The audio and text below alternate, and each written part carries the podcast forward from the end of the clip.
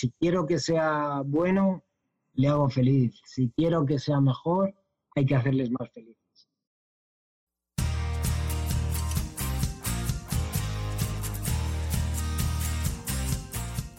Bienvenido al podcast de Basketball Insights, un programa en el que nos adentraremos en los entresijos del baloncesto y descubriremos los trucos, técnicas y estrategias que los entrenadores de éxito siguen para hacer crecer a sus jugadores y equipos y obtener mejores resultados para que así tú puedas mejorar el rendimiento de los tuyos, sin olvidarnos de sus historias y de las de cualquiera que ayude a hacer más grande el mundo de la canasta cada día, con Millán Cámara y J. Cuspinera.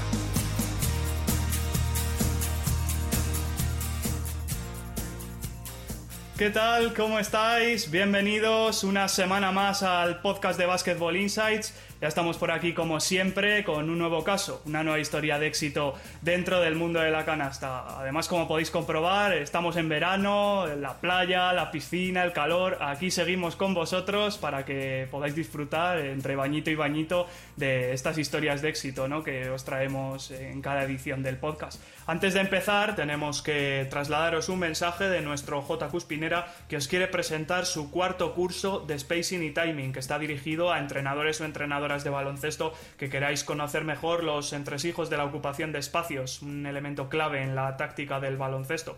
A través de sus normas vais a poder mejorar tanto a vuestros jugadores o jugadoras como a vuestro equipo en su conjunto. El curso empieza el 16 de julio, dura más o menos unas seis semanas, lo podéis hacer a vuestro ritmo porque todo queda grabado y os podéis inscribir en basketballinsights.com e incluso hay un sorteo de una plaza gratuita, quién sabe, quizá os toca. Además, por ser oyentes de nuestro podcast, podéis disfrutar de un 20% de descuento en la inscripción si introducís el cupón con la palabra BI Podcast, todo junto y en mayúscula. Así que, si os interesa, ya sabéis que tenéis toda la información en nuestra página web.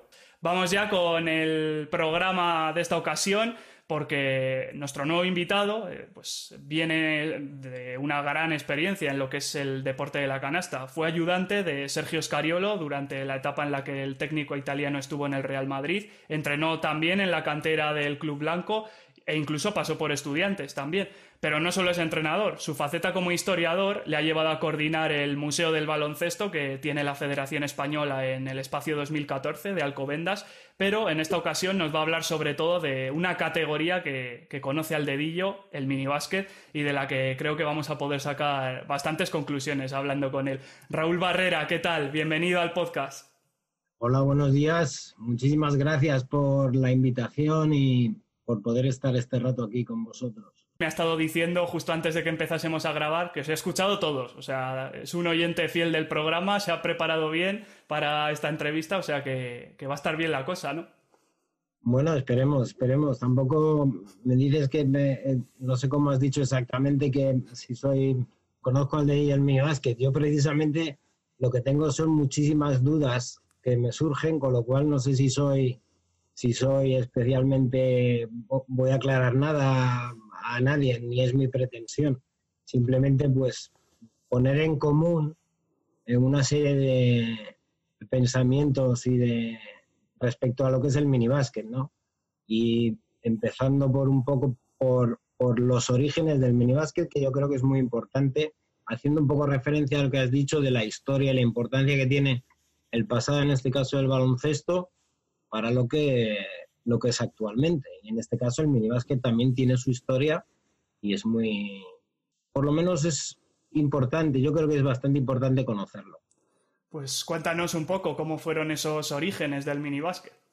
Pues mira, el origen del minibásquet eh, se inicia en 1950, podemos establecer la fecha, aunque un poco antes el inventor, que ahora hablaremos, el inventor o el creador o el que propuso esta idea, eh, un par de años antes ya empezó a, tener esa inquietud por adaptar un juego que ya existía, eh, que era el baloncesto, adaptar eh, este juego para los niños. La persona que, dedicó este empeño, que empezó con, con este pensamiento, fue Jay Archer, profesor de educación física en un instituto en la ciudad de Scranton, en Pensilvania, eh, que él, a su vez, él entrenaba baloncesto, era entrenador de baloncesto del instituto y él veía que los más pequeños y las más pequeñas veían mucho baloncesto, pero su práctica estaba muy dificultada por las cuestiones de terreno de juego, la altura de la canasta, las dimensiones del balón. Y entonces pensó el por qué no poder adaptar ese juego del baloncesto de mayores, por decirlo de alguna manera, adaptarlo a los más pequeños. En 1950 empieza a adaptar las dimensiones del juego, adapta las canastas y se produce lo que yo pienso que no sé, alguien me podrá corregir seguramente, eh, el primer caso de una adaptación de un deporte que se convierte en un deporte para niños. Yo considero el minibásquet es un deporte exclusivamente para niños, que nace de otro deporte que ya existía, que es el baloncesto, pero en este caso se crea para que puedan practicarlo los niños y las niñas. Yo no sé si existe otro deporte que tenga esta adaptación. No sé si hay adaptaciones. Luego creo que, eh, por ejemplo, en voleibol, en el colegio de mis hijas, por ejemplo, veo que los, los campos también están adaptados, la altura de las redes, pero no sé cuándo llegó este cambio. Pero sí que el espíritu del minibásquet es crear un deporte, un deporte casi nuevo para la práctica de los niños. El minibásquet empezó muy rápido a desarrollarse, hubo un punto de inflexión, por decirlo de alguna manera, es la visita de los Harlem Globetrotters a Scranton, en donde el minibásquet se conoce un poco más a nivel eh, más nacional en cuanto a lo referido a Estados Unidos. Había un árbitro muy importante en Estados Unidos que estuvo en ese, en ese partido de los, de los Globetrotters y rápidamente se interesó por este deporte, por esta nueva práctica, ¿no? Entonces, eh, facilitó mucho a Jay Archer el contacto con, eh, en este caso, con un canal de televisión en Nueva York, que hizo un reportaje sobre esta adaptación del minibásquet y a partir de ahí se desarrolló muchísimo por todo Estados Unidos. España tiene mucha significación, mucha importancia en el desarrollo del baloncesto no solo aquí, por supuesto en España, sino en toda Europa, porque fue el primer país europeo que adapta el juego del minibásquet y lo introduce como práctica de juego. En 1962 aparece el primer reportaje sobre minibásquet que no nace con ese nombre de minibásquet, es un nombre que se adapta luego aquí en España, sino eh, nació como BD Basketball, que BD en, en inglés significa polluelo entonces, te puedo decir que la, traducción literal sería baloncesto para polluelos. Y aquí en España es donde adopta el nombre de minibásquet. A partir de 1963, que se presenta oficialmente el minibásquet, a partir de ahí hay un desarrollo por parte de la Federación Española de Baloncesto y ese desarrollo llega a toda Europa a través de la. Este es un poco el origen.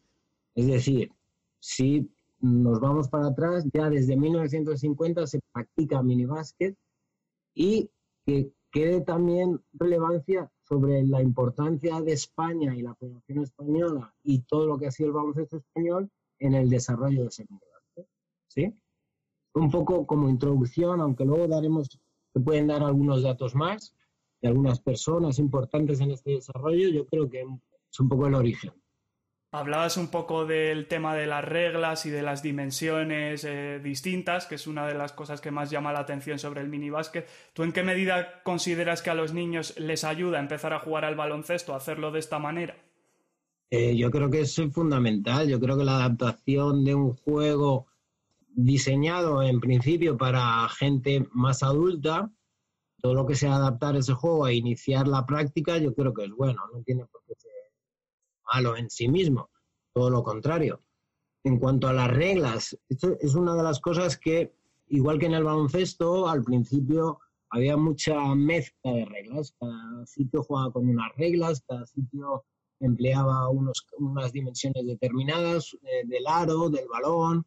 Todo esto se fue gestionando a partir de la Federación Internacional hasta que se hicieron unas reglas en el reglamento el minibásquet al principio le dieron mucha importancia al hacerlo accesible a los niños, a los propios niños.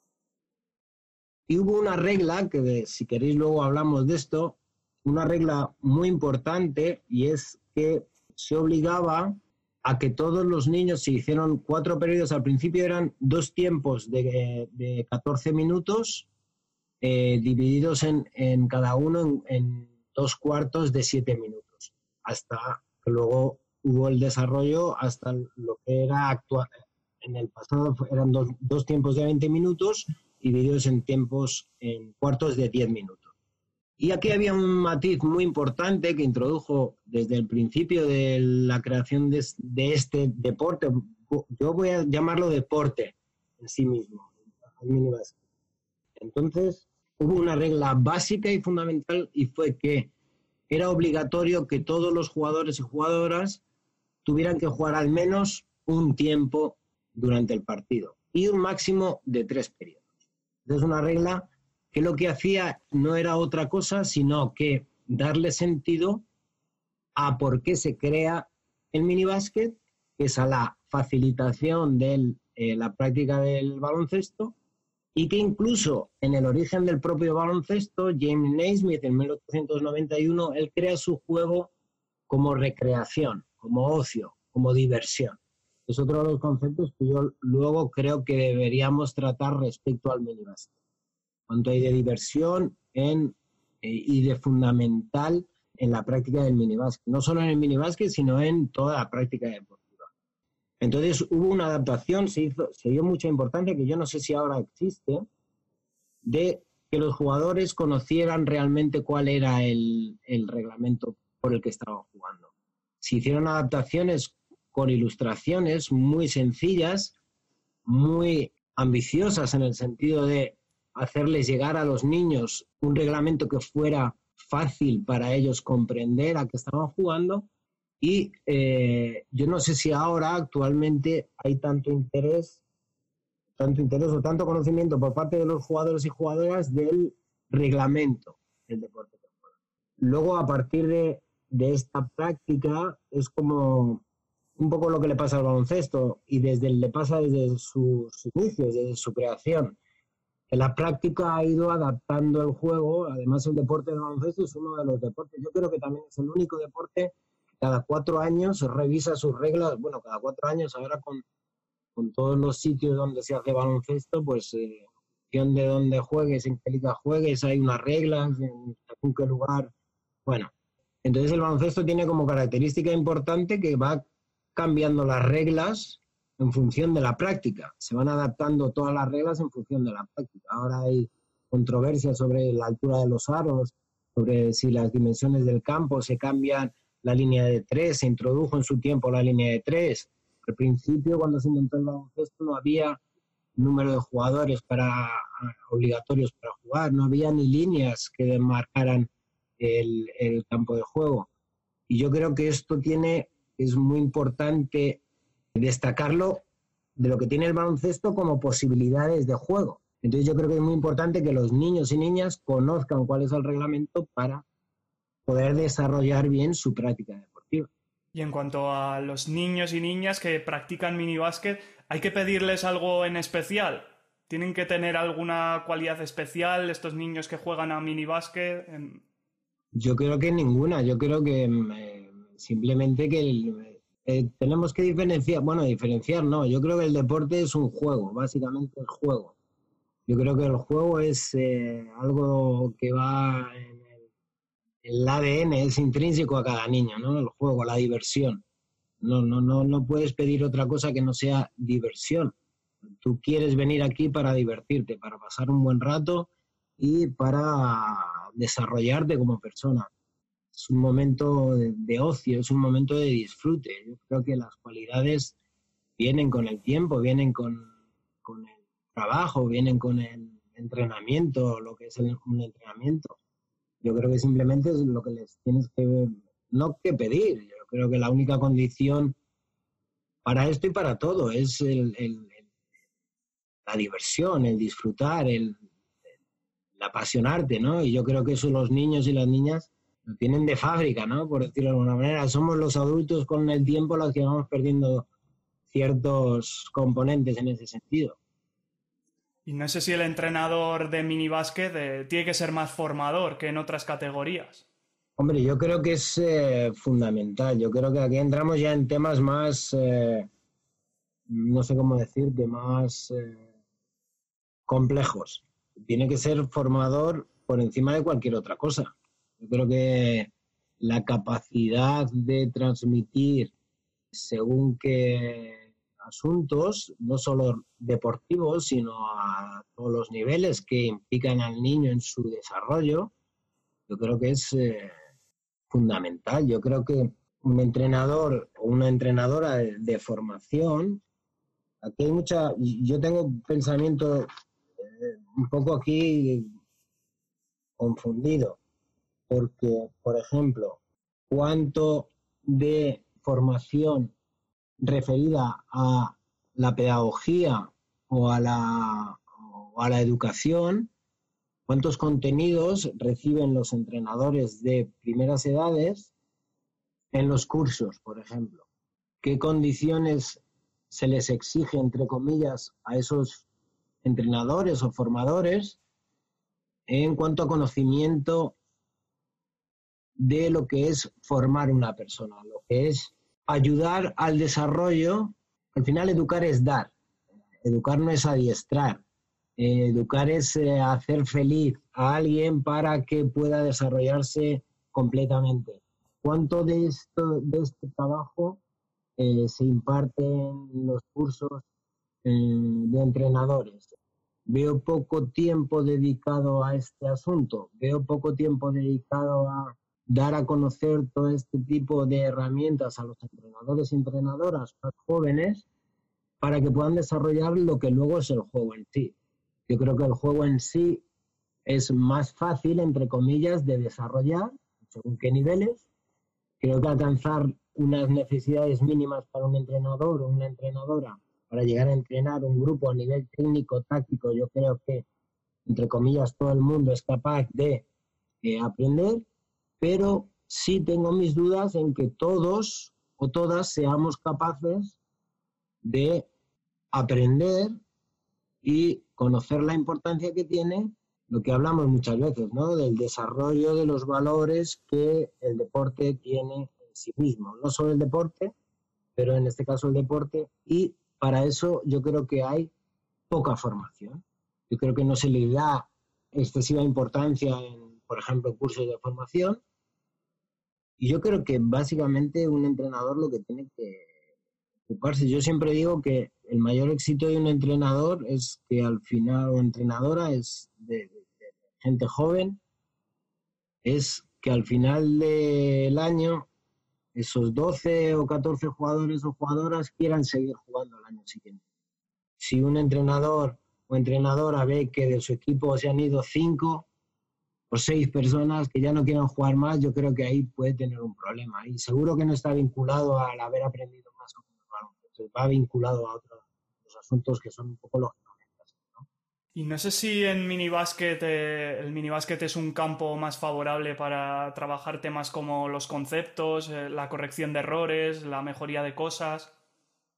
Yo tengo mis dudas. Yo tengo, aquí hay un, punto de vista, podríamos hablar de, no sé cómo decirte, aquí yo creo que hay un, un tema que es qué métodos o qué metodología se aplica, de qué manera enseñamos baloncesto, pero yo sí creo que hay que ser, hay que partir un poco del juego en general, hay que partir un poco de, lo que es el método general a partir del cual se enseña al niño lo que es el juego y a partir de ahí ir desarrollando y mejorando conceptos técnicos, conceptos de técnica individual, táctica individual, pero lo primero que tienen que aprender es qué es el baloncesto. Un baloncesto es 5 contra 5 y pasan una serie de cosas. Uno intenta anotar y otro intenta defender.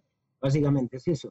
A partir de ahí, todos los recursos técnicos, tácticos van apareciendo con la práctica. Eso es a lo que voy. Yo creo que pasar de un método general donde el niño o la niña comprenda lo que es el juego, facilita luego eh, la técnica individual, la táctica individual, la aplicación del juego en sí. Yo creo que partir de, yo, por ejemplo, como entrenador, yo con niños pequeños no sería excesivamente, no me importaría tanto la excelencia en la técnica individual como si la excelencia o el desarrollo del conocimiento del juego. No, no ir a lo analítico, no tiene mucho sentido eh, estar con niños de 10, 12 años, estar, si son 60 minutos de entrenamiento, estar 50 minutos haciendo técnica individual. Yo creo que no tiene mucho sentido. Yo creo que mm, partir de conceptos del juego donde tú pongas en práctica esa técnica individual, que no quiere decir que no se trabaje la técnica individual, pero trabajándola a un nivel que no solo físico de los jugadores, de qué son capaces de hacer, sino también intelectual, qué desarrollo intelectual tienen a ciertas edades, habrá más comprensión o menos, pero sí, por ejemplo, enseñando un cambio de mano por delante, cuánto tiene de natural que él en el juego aprenda a hacer un cambio por delante cuando tiene una necesidad de irse de su defensor, o que es el fondo del, gesto técnico o la forma, que es más importante, el fondo o la forma. ¿Cuándo tiene más importancia la forma? ¿Cuándo, es, cuando hay que emplear más tiempo en mejorar o perfeccionar ese cambio de mano?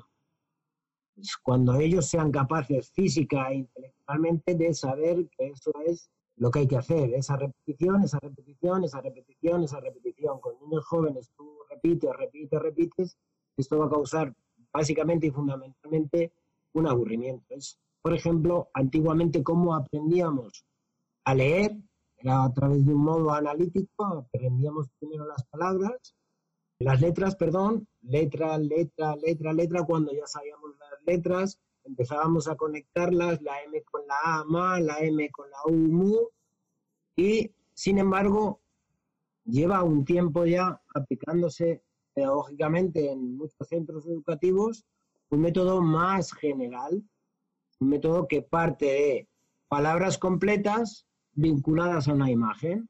A partir de esa vinculación, pues ellos empiezan a saber, empiezan a ver la forma de las palabras y esa forma de las palabras vinculada con una imagen les enseña de otra manera a aprender a leer. Esto es un poco igual. Luego aprenderán, por supuesto, aprenderán otras normas lingüísticas, por ejemplo, pero para aprender a leer hay que intentar leer palabras, no letras. Yo pienso. Pues esto es un poco igual. Para aprender a jugar, primero tendrás que jugar 5 contra 5, o 3 contra 3, o 2 contra 2, o 1 contra 1. No sé, yo creo que es un poco eso. Vamos, que en base a lo que estás comentando, quizá introducir ya sistemas en minibásquet desde esa etapa puede ser contraproducente incluso. Yo lo que sí digo es que el tema del minibásquet, el aprendizaje parte eh, surge a partir del juego. Entonces, poner sistemas, a mí me parece es lo mismo, estamos hablando que lo del gesto técnico, cuánto aprender a hacer un sistema eh, ¿Pueden hacerlo chicos tan pequeños, aprender a hacer un sistema? Pero a lo mejor es complicado. No sé, ¿qué de natural tienen en el juego? ¿Qué aportan ellos de forma natural al juego? O sea, aprovechar esas capacidades que tienen y ponerlas en práctica. Yo no sé si hablar de sistemas es... Yo te diría que es contraproducente. Yo creo que ordenar es un poco ¿no? la labor del entrenador, ordenar, reglas sencillas de, de pues, tampoco hay que obsesionarse en exceso, ¿no? Eh, cuando ataco, ¿qué puedo hacer? Cuando defiendo, ¿qué puedo hacer? ¿Cuál es mi objetivo? ¿Cómo ataco? ¿Cómo defiendo? Pues, no sé, e, e, eso general se va haciendo cada vez más particular, más analítico, más específico, pero eso viene con el desarrollo de la persona, yo creo. Yo no sé si hacer sistemas, no creo que, que sea muy muy productivo. Y hablando a nivel personal, eh, hace poco decía Pablo Lasso en una entrevista que a veces hay que ser más psicólogo que entrenador. Eh, ¿Dirías que esto también pasa en minibásquet?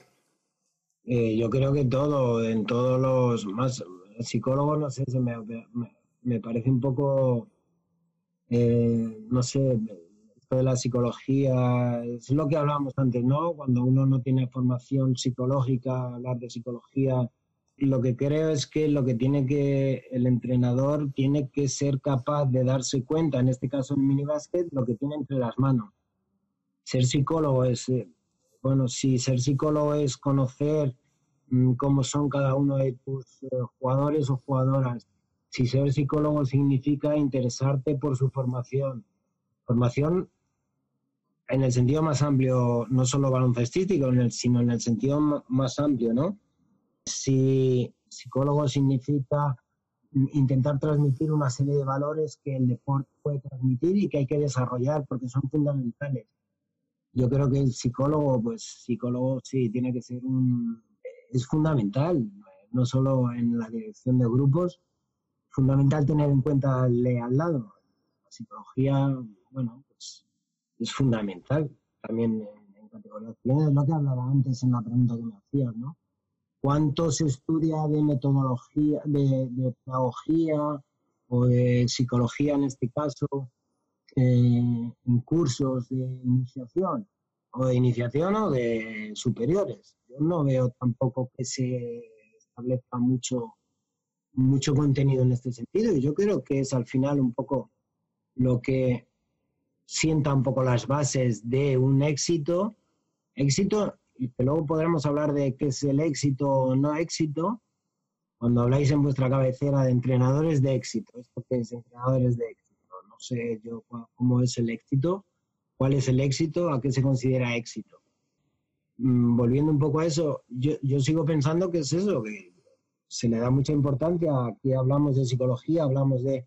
Pero yo creo que tampoco se le da mucha importancia a las profesiones. No sé, ¿eh? igual me estoy equivocando, pero yo creo que tendría que tener un poquito más de relevancia, un poquito más de alado este tipo de contenidos en lo que es la formación de entrenadores y entrenadoras a lo largo de toda su vida.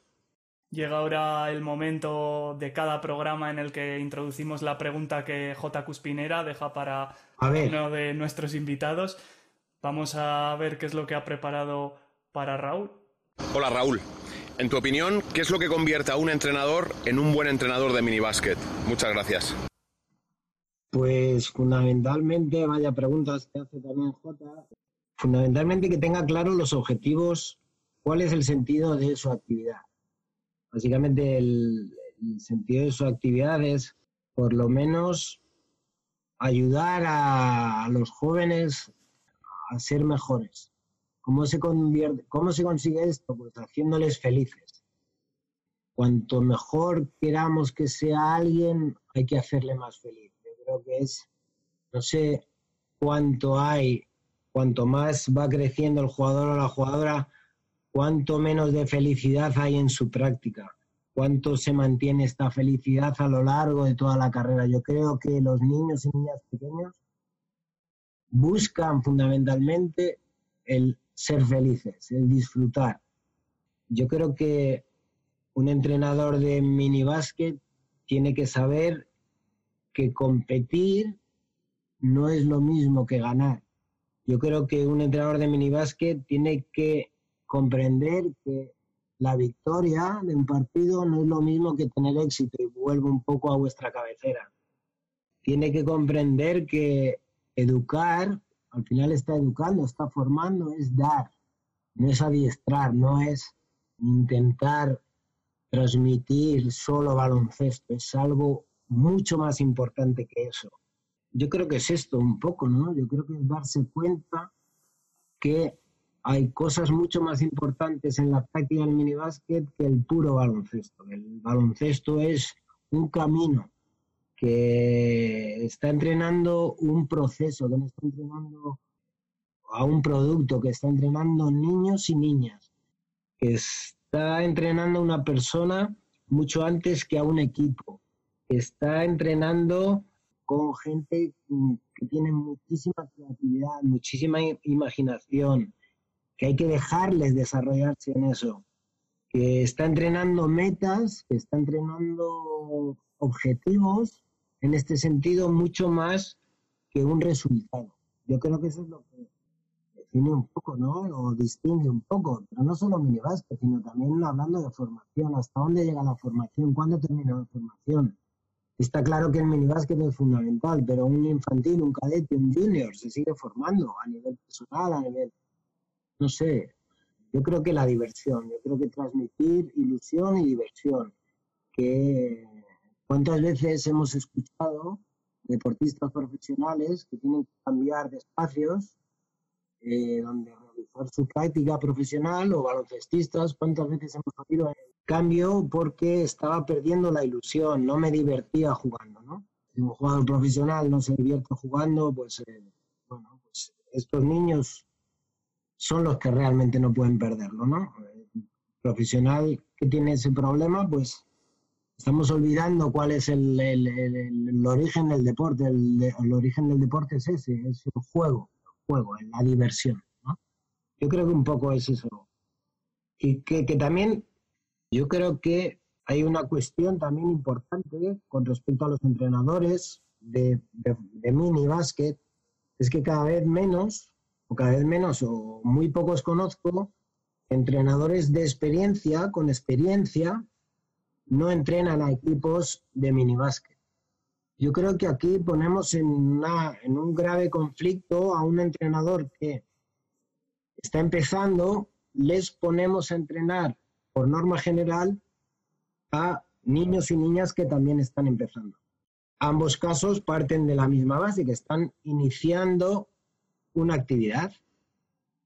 Poner a un entrenador o una entrenadora que recién sale de un curso de iniciación a entrenar un Benjamín que empieza su práctica deportiva, yo creo que es realmente complicado para el entrenador o la entrenadora. Yo creo que es muy complicado entrenar a, un grupo de 12 niños o niñas de 8 años. Yo creo que complicadísimo. Mi hija pequeña ha empezado este año pasado a jugar. Yo he visto entrenamientos, yo he visto partidos y se me hace realmente difícil el entrenar ese grupo o el dirigir ese grupo o el arbitrar ese partido. Se pasa lo mismo con los árbitros. Ponemos a los árbitros más inexpertos a arbitrar categorías que son dificilísimas de arbitrar. Ver un partido en Jamín es una absoluta locura de arbitrar.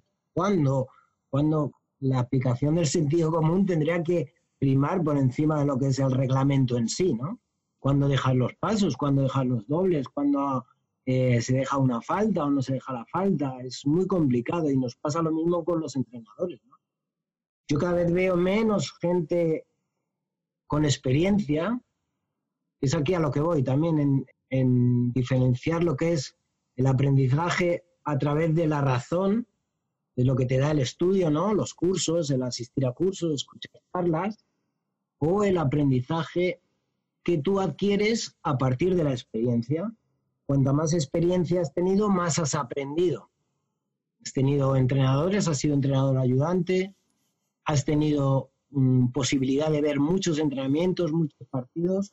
Ese conocimiento que has adquirido a través de la experiencia, yo creo que facilitaría mucho eh, ponerla a disposición de los más jóvenes. Yo creo que esto es algo que deberíamos reflexionar entre todos si utilizar a, esa experiencia, entrenadores experimentados y entrenadoras experimentadas, al servicio de los más pequeños.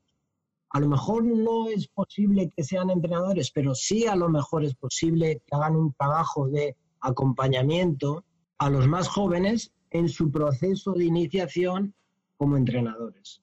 Sí es importante que los clubes, los más veteranos, se impliquen, que sea una responsabilidad, que lo vean como una responsabilidad. Y aquí lo hilo con la importancia de la historia y de los que ya estuvieron antes. Lo importante es que serían a lo mejor en la formación de entrenadores, en la formación de jugadores. ¿Por qué no? Cada club hace acopio de su historia y reúne de vez en cuando a entrenadores que han sido antes, a jugadores y jugadores que han sido antes en esos clubes para que hablen con los chicos, con las chicas, con los entrenadores, con las entrenadoras y transmitan esa experiencia. Yo creo que eso es importante. Yo creo que, ahí tenemos que darle mucha más importancia a la experiencia en un entrenador que a lo mejor al conocimiento adquirido en cursos. Y yo creo que eso es algo que en mi punto, bajo mi punto de vista, se me hace complicado ver en el día a día que conozco, que son el de mis dos hijas que juegan baloncesto. Veo muchos entrenadores jóvenes, muchos entrenadores jóvenes, y veo pocos entrenadores mm, veteranos, por decirlo de alguna manera, de cierta edad, entrenando a chicos pequeños. Yo creo que sería bueno que hubiera esta posibilidad. En la línea de esto que comentas, el jugador que da el salto directamente a infantil eh, quizás está perdiendo algo por no haber pasado antes por el minibásquet. Perdiendo, hombre, perdiendo, no sé si perdiendo. No, no, no creo que sea la palabra perder. Yo creo que, bueno, no pasa nada. Yo creo a nivel de desarrollo deportivo me refiero, no pasa absolutamente nada. A nivel personal, bueno, pues cuanto antes inicien una práctica deportiva, yo creo que práctica deportiva en el más amplio sentido de la palabra, ¿no? Eh, no sé si empezar tan pequeño y jugar un deporte en concreto es bueno, no lo sé. También hay otro debate sobre esto. No pasa nada, pero también estaría bien que a nivel, por ejemplo, que los niños pudieran practicar, que no se solaparan, por ejemplo, ¿eh? se me ocurre, aquí ya me meto en un jardín igual ya no me debería meter, pero que no se solaparan, por ejemplo, voleibol, fútbol y baloncesto. Que un niño a los ocho años, si quiere hacer un deporte de equipo, tenga que elegir uno de esos tres. Es, es normal que tenga que elegirlo porque las competiciones federativas se solapan. Pues a lo mejor entre todos deberíamos, un niño de ocho o de nueve años, a lo mejor no es tan importante que tenga una competición de baloncesto durante todo un año. A lo mejor puede estar momentos mucho más puntuales. Podría ver otros tipos de competición organizada los que pudieran ir esta práctica deportiva inicial, pudiera ser mucho más variada, que sus características físicas, eh, de gusto, simplemente de gusto por un deporte más que por otro, a partir de la práctica se decidan, que sus condiciones físicas sean más favorables para un deporte que otro. Entonces esto también es complicado. Que un jugador que da el salto que empieza en infantiles no pasa absolutamente nada, yo creo, vamos. Lo fundamental es que tenga ilusión, interés y que se encuentre, sobre todo que se encuentre en un espacio donde pueda eh, desarrollarse. Yo creo, ¿eh? Esto de la competición también es otro tema importante de que se podría hablar. Hablabas hace un poco de la importancia de la experiencia, de los referentes, de los pioneros. ¿Podrías hablarnos un poco de gente que haya sido importante para el minibásquet en España, de la que podamos aprender, entrenadores, jugadores o incluso momentos? Yo creo que un poco, eh, fíjate, estos son, esta gente, bueno, a nivel eh, de directivos, sí, Anselmo López, que era presidente de la Federación Española, fue la persona, una persona muy interesada a la hora de eh, poner en marcha el minibásquet, Anselmo López, José Barbero. Hay un montón de gente que durante muchísimos años hizo un trabajo federativo o de organización para que el minibásquet se desarrollara. Pero, al igual que aquí ahora, que es lo que pasa, hubo un montón de gente que poco a poco en sus sitios, en cada uno, un poco hay una cita de Eduardo Galeano que habla de gente pequeña pequeña no en tamaño, sino gente pequeña en sitios pequeños, haciendo cosas pequeñas, pueden cambiar el mundo. Esto es un poco igual, ¿no? Gente pequeña, con pocos medios, en sitios pequeños, haciendo cosas pequeñas, entrenando solo a 12, en media 100, puede cambiar el mundo. Está cambiando esa realidad de sus 12 niños haciendo una práctica deportiva en este caso. En cuanto a los personajes más destacados, estas dos personas, por ejemplo, que te he dicho, fueron muy importantes pero no hay que olvidar a todos aquellos que en ese tiempo, hay que recordar en ese tiempo las dificultades de comunicación, la transmisión de lo que era la experiencia, la transmisión de lo que, de lo que eran las reglas de juego, la, transmisión de un montón de, de, situaciones, se hacía más difícil. Toda esa gente que empezó, esos pioneros y pioneras que empezaron a hacer básquet en sus sitios, en sitios pequeños, que adaptaron las canastas, y que empezaron a hacer baloncesto con los más pequeños. Yo creo que toda esa gente es importante. Yo creo que todos, en todos los colegios, en todos los clubes, hubo gente que, los colegios con más historia, hace 40 años empezaron a hacer minibásquet. Siguen vivos, siguen vivas. Vamos a llevarles, que nos cuenten cómo empezaron, qué era para ellos importante, qué era para ellos lo primordial en su práctica deportiva. Yo creo que esto es importante, no olvidarse de toda esa gente anónima igual que ahora, pues siguen haciendo muy bien las cosas, siguen poniendo toda su pasión al servicio del desarrollo de los más pequeños, lo más importante de lo que tiene el universo. Pues eh, para ir eh, poniendo ya el punto final a nuestra entrevista, eh, no sé si te gustaría destacar algún truco de cancha, algún secreto, dejarnos algún consejo, alguna anécdota. una, una reflexión que entrenar es una, una práctica sumamente que eh, lleva consigo muchísima responsabilidad. Y como padre y como de, dos niñas, pues eh, estoy dejando lo más importante que tengo, tanto mi mujer como yo, que también fue entrenadora, estamos dejando en manos de una persona lo más valioso que tenemos. El entrenador o entrenadora debe darse cuenta de esta circunstancia y debe, por lo menos, por lo menos, su primera pretensión debe ser ayudar, hacer más feliz a mi hijo y a mi hija. Yo creo que eso es lo primero que tienen que hacer. Y sobre todo, sobre todo, sobre todo, lo que tiene que eh, importarle más es eso que digo, ayudar, pero al menos no hacer daño. Yo creo que muchas veces de manera inconsciente, sin hacerlo queriendo, por supuesto, hacemos daño. Yo lo hice en su día como entrenador, yo cuando era joven entrenaba a lo largo de estos años te das cuenta, ¿no? De por qué abandonas al final el baloncesto, que son muchas circunstancias. Y eh, pensando un poco en tu pasado, en cosas que hacías, yo de joven hice cosas terribles. Terribles me refiero a dejar sin jugar jugadores, mm, poner por encima la victoria. Eso ya lo he hecho yo. Tengo experiencia en eso, en ese sentido, ¿no? Yo creo que, yo creo que dar trucos yo creo que no. Lo primero, ni soy quien y fundamentalmente lo único que poder transmitir y pedir que cuando cojan a un niño o una niña les transmitan eso. Si quiero que sea bueno, le hago feliz. Si quiero que sea mejor, hay que hacerles más felices. Entonces yo creo que es un poco eso. Yo creo que es un poco transmitir eso y que, y que no sé, yo tengo una pregunta también para ti, para Jota y para todos los que quieran contestarla. En alguna charla en el curso nacional, alguna vez en el superior, he tenido la posibilidad de dar una, una charla sobre la historia del baloncesto muy curiosa y al final planteaba dos cosas, ¿no?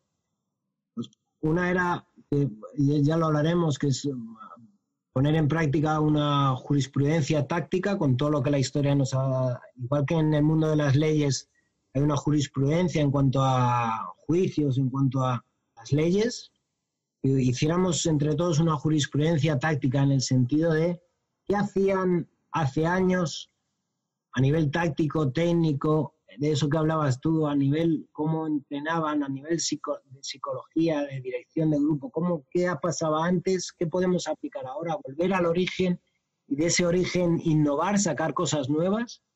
Eso por un lado. Y luego, eh, por otro lado, la pregunta que os traslado es, que siempre la trasladaba yo al final, hablamos mucho del talento de los jugadores, pero ¿qué pasa con el talento de los entrenadores?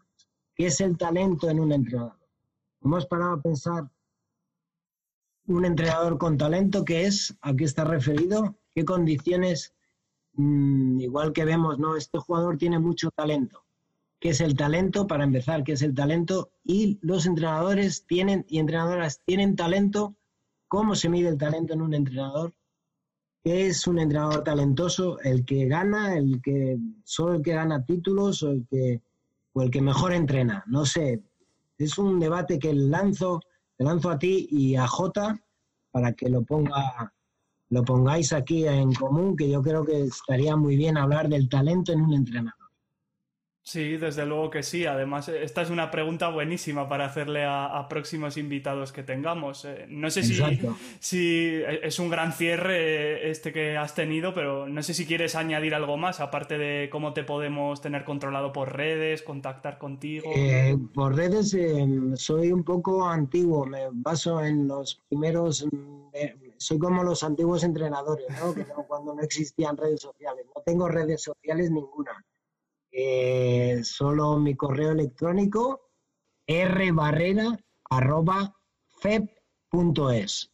Ahí me pueden localizar para lo que quieran, tanto para preguntas o contacto, pero y sobre todo, sobre todo, si quería ofrecer y tener la oportunidad que me dais para invitaros a todos y a todas a conocer nuestro museo. Tenemos un montón de metros cuadrados dedicados a exposiciones, donde tenemos muchos objetos, muchos objetos que no se quedan en un mero objeto, sino que cada objeto tiene muchas historias que contar y que son, aunque antiguos, son, están de, de total actualidad. O sea, nos pueden enseñar un montón de cosas, ya no solo de nuestro pasado, sino de nuestro presente. Pues una gran recomendación. Eh, además, eh, eh, yo no soy objetivo porque he estado allí varias veces y hay que reconocer que, es un gran museo, que además pasa un poco desapercibido porque sí que es cierto que parece que no está ahí, pero, pero sí es. cierto que hay un montón de cosas chulas, recuerdos de cuando ganamos el Mundial, de Juegos Olímpicos, de toda la historia de la selección española y del baloncesto en general. O sea que, que yo te tomo la palabra y, e invito a nuestra audiencia que todo el mundo invitado. Sí, sí, sí. Todo el mundo. Pues Raúl Barrera, ha sido un placer tenerte con nosotros en el podcast de Basketball Insights.